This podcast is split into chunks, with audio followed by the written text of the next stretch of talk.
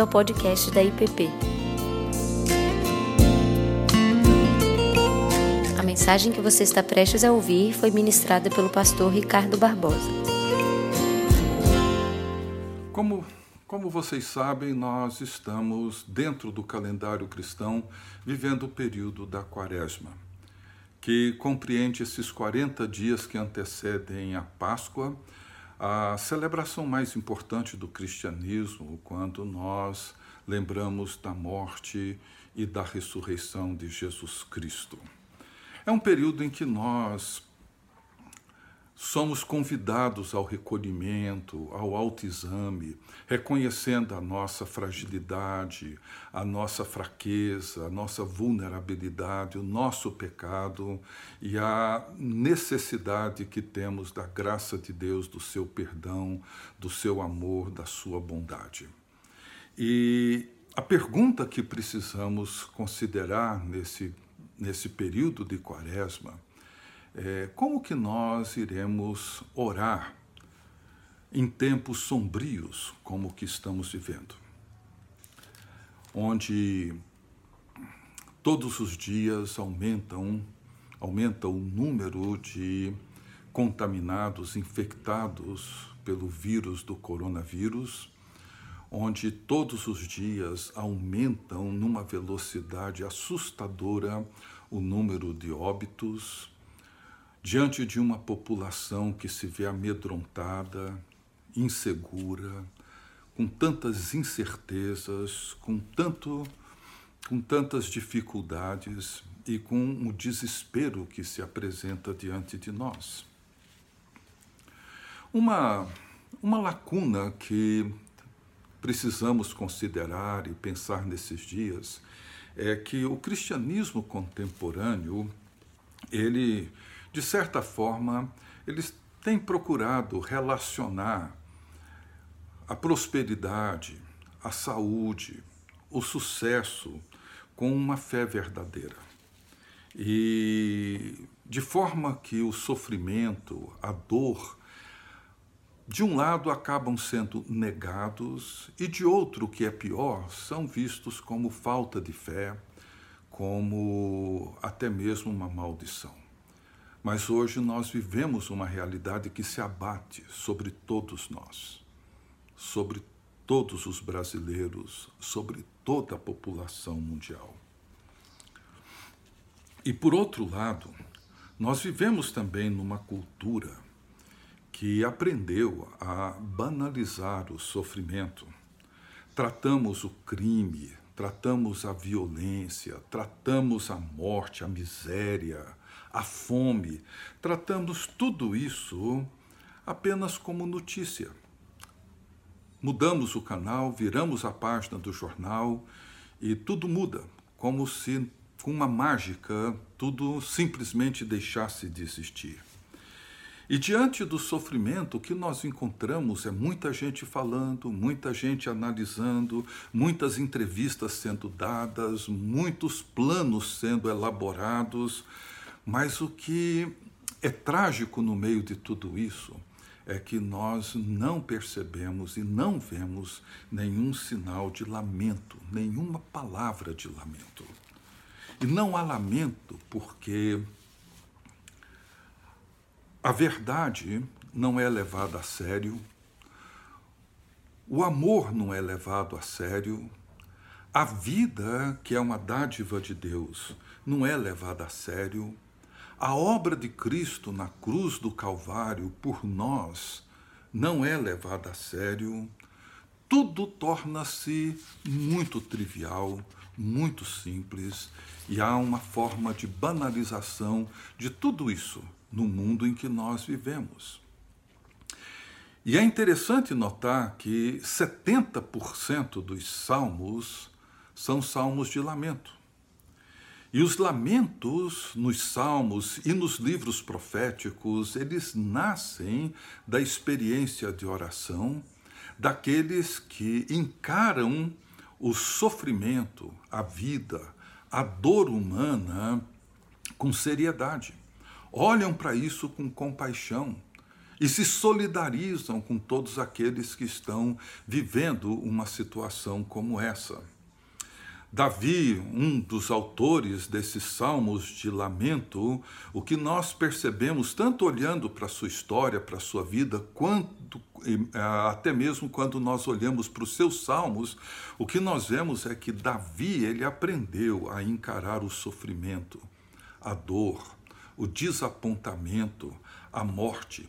Ele nunca brincou com essas realidades. Diante delas, o que Davi fez? Foi orar. O que os profetas fizeram foi orar.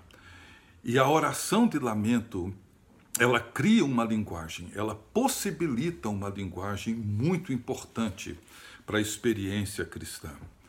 Porque diante da dor, diante do sofrimento, seja essa dor, esse, sofrimento causado pelo pecado, pela nossa rebeldia, seja ele como uma ação ou uma reação do juízo de Deus em relação à perversidade humana, ou mesmo olhando para esse sofrimento, para essa dor, como mistérios inexplicáveis que acontecem o tempo todo quando vemos crianças, quando vemos pessoas que sofrem sem nenhuma causa, sem nenhum motivo, sem nenhuma razão aparente sofrem e sofrem profundamente.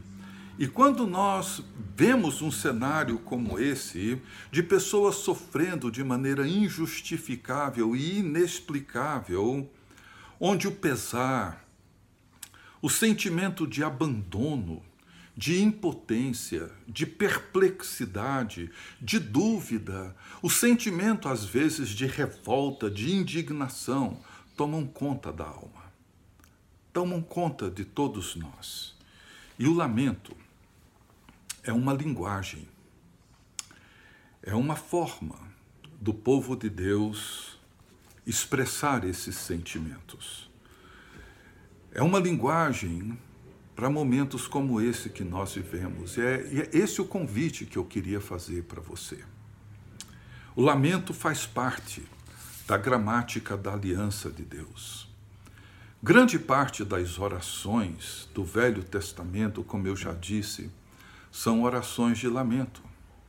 Lamento pelo pecado, lamento pela perda, lamento pela injustiça, pela opressão, lamento pela tragédia.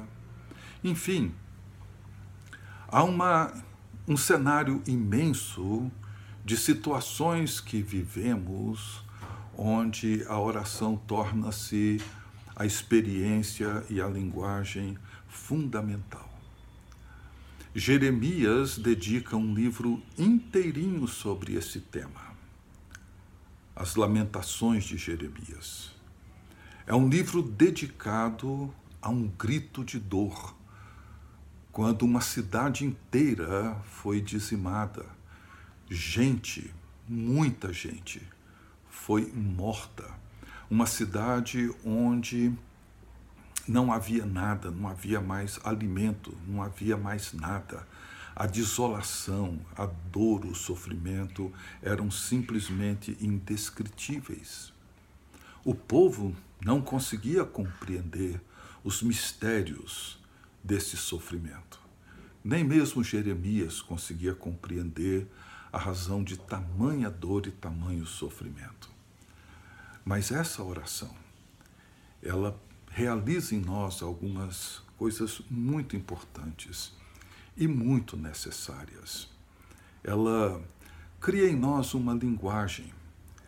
E todos, todas essas orações e todos esses salmos de lamento, eles buscam por uma resposta de Deus.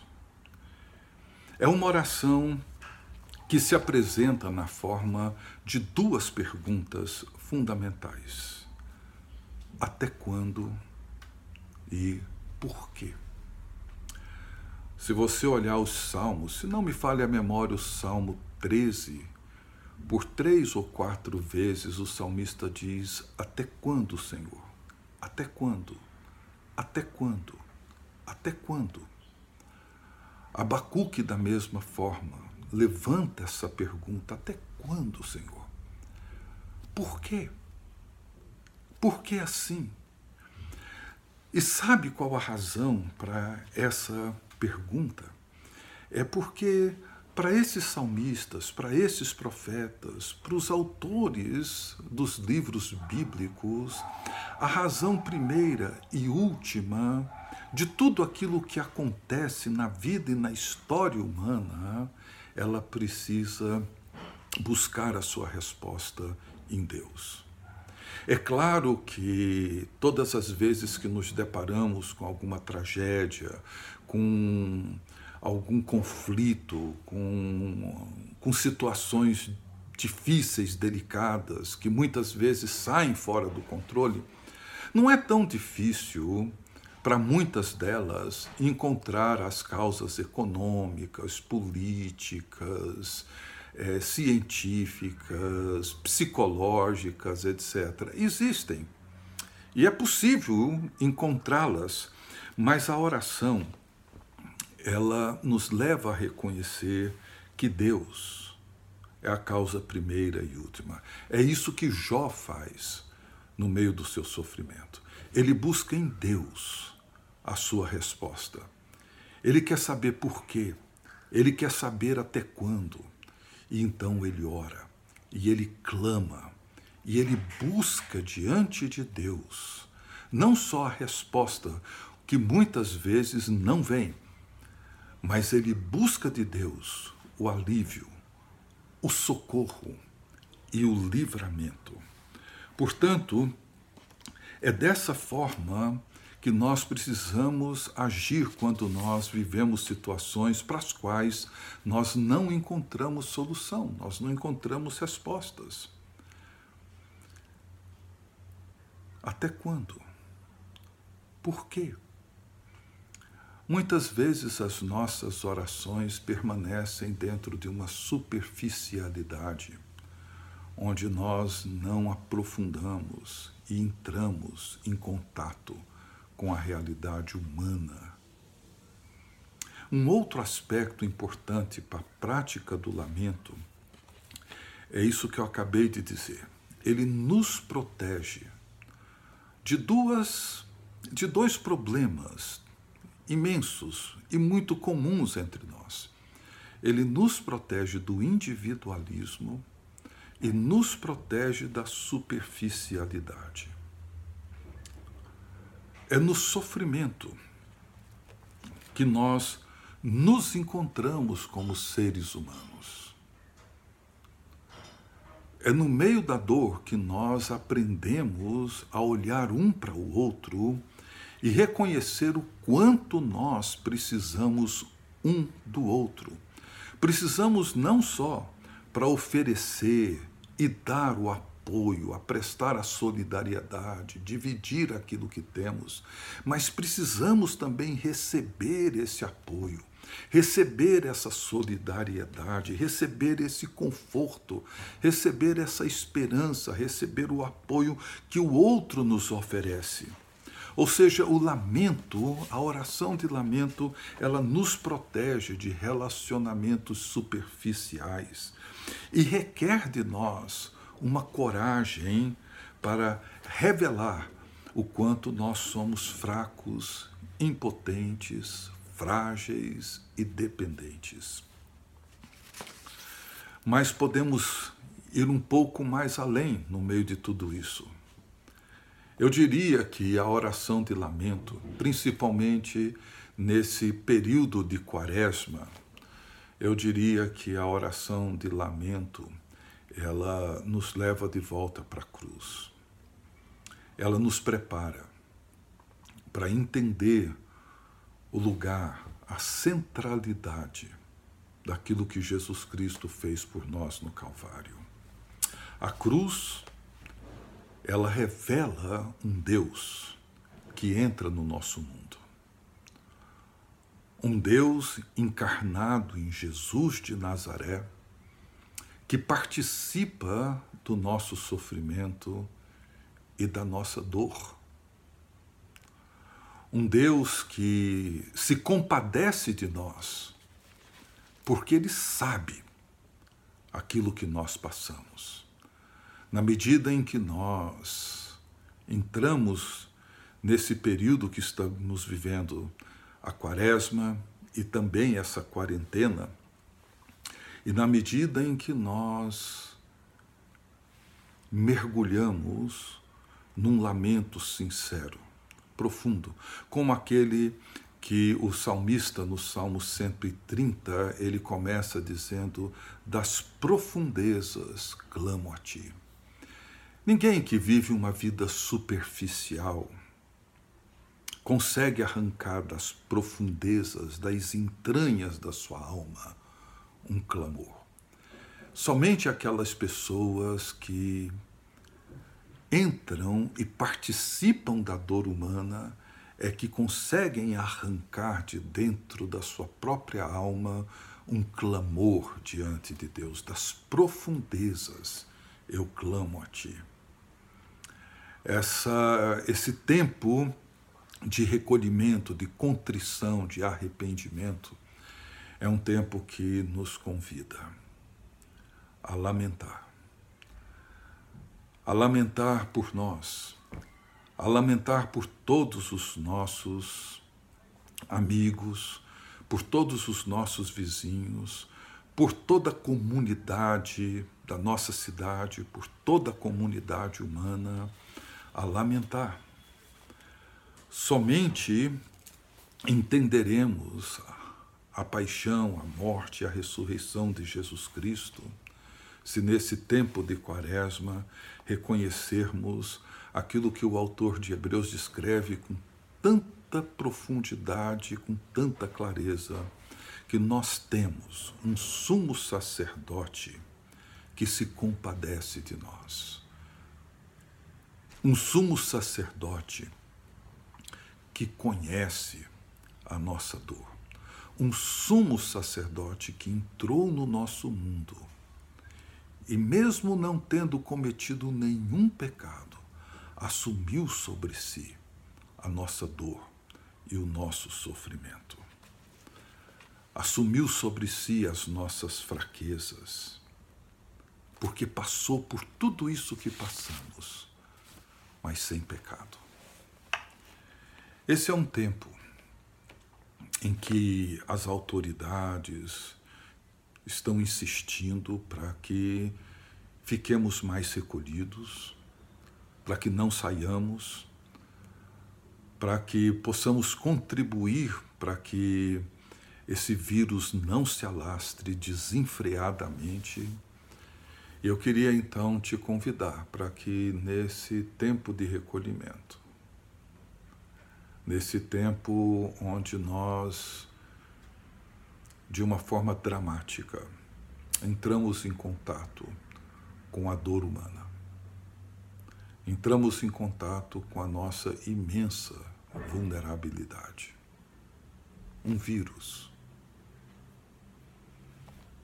torna toda a raça humana insegura, com medo e ansiosa. E nesse tempo, eu quero te convidar a orar. Se você nunca orou uma oração de lamento, leia os salmos. Os primeiros salmos da Bíblia, vários deles são orações de lamento. Aprenda a orar. Aprenda a clamar a Deus, a dobrar o seu joelho todos os dias e dizer: Senhor, até quando? Até quando? e clame pela intervenção divina, clame pela sua misericórdia. Jesus, filho de Davi, tem misericórdia de nós. Jesus, filho de Davi, tem compaixão de nós. É somente dessa forma que nós vamos entrar na dor humana, na nossa própria e na de todos os outros que participam conosco desse momento dramático da nossa história.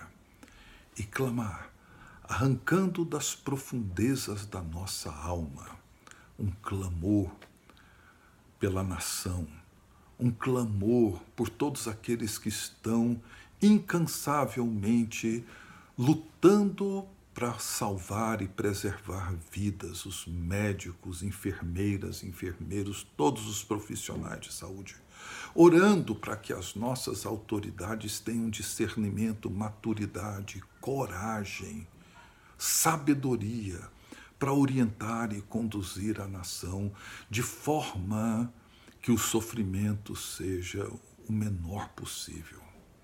Mas é preciso clamar.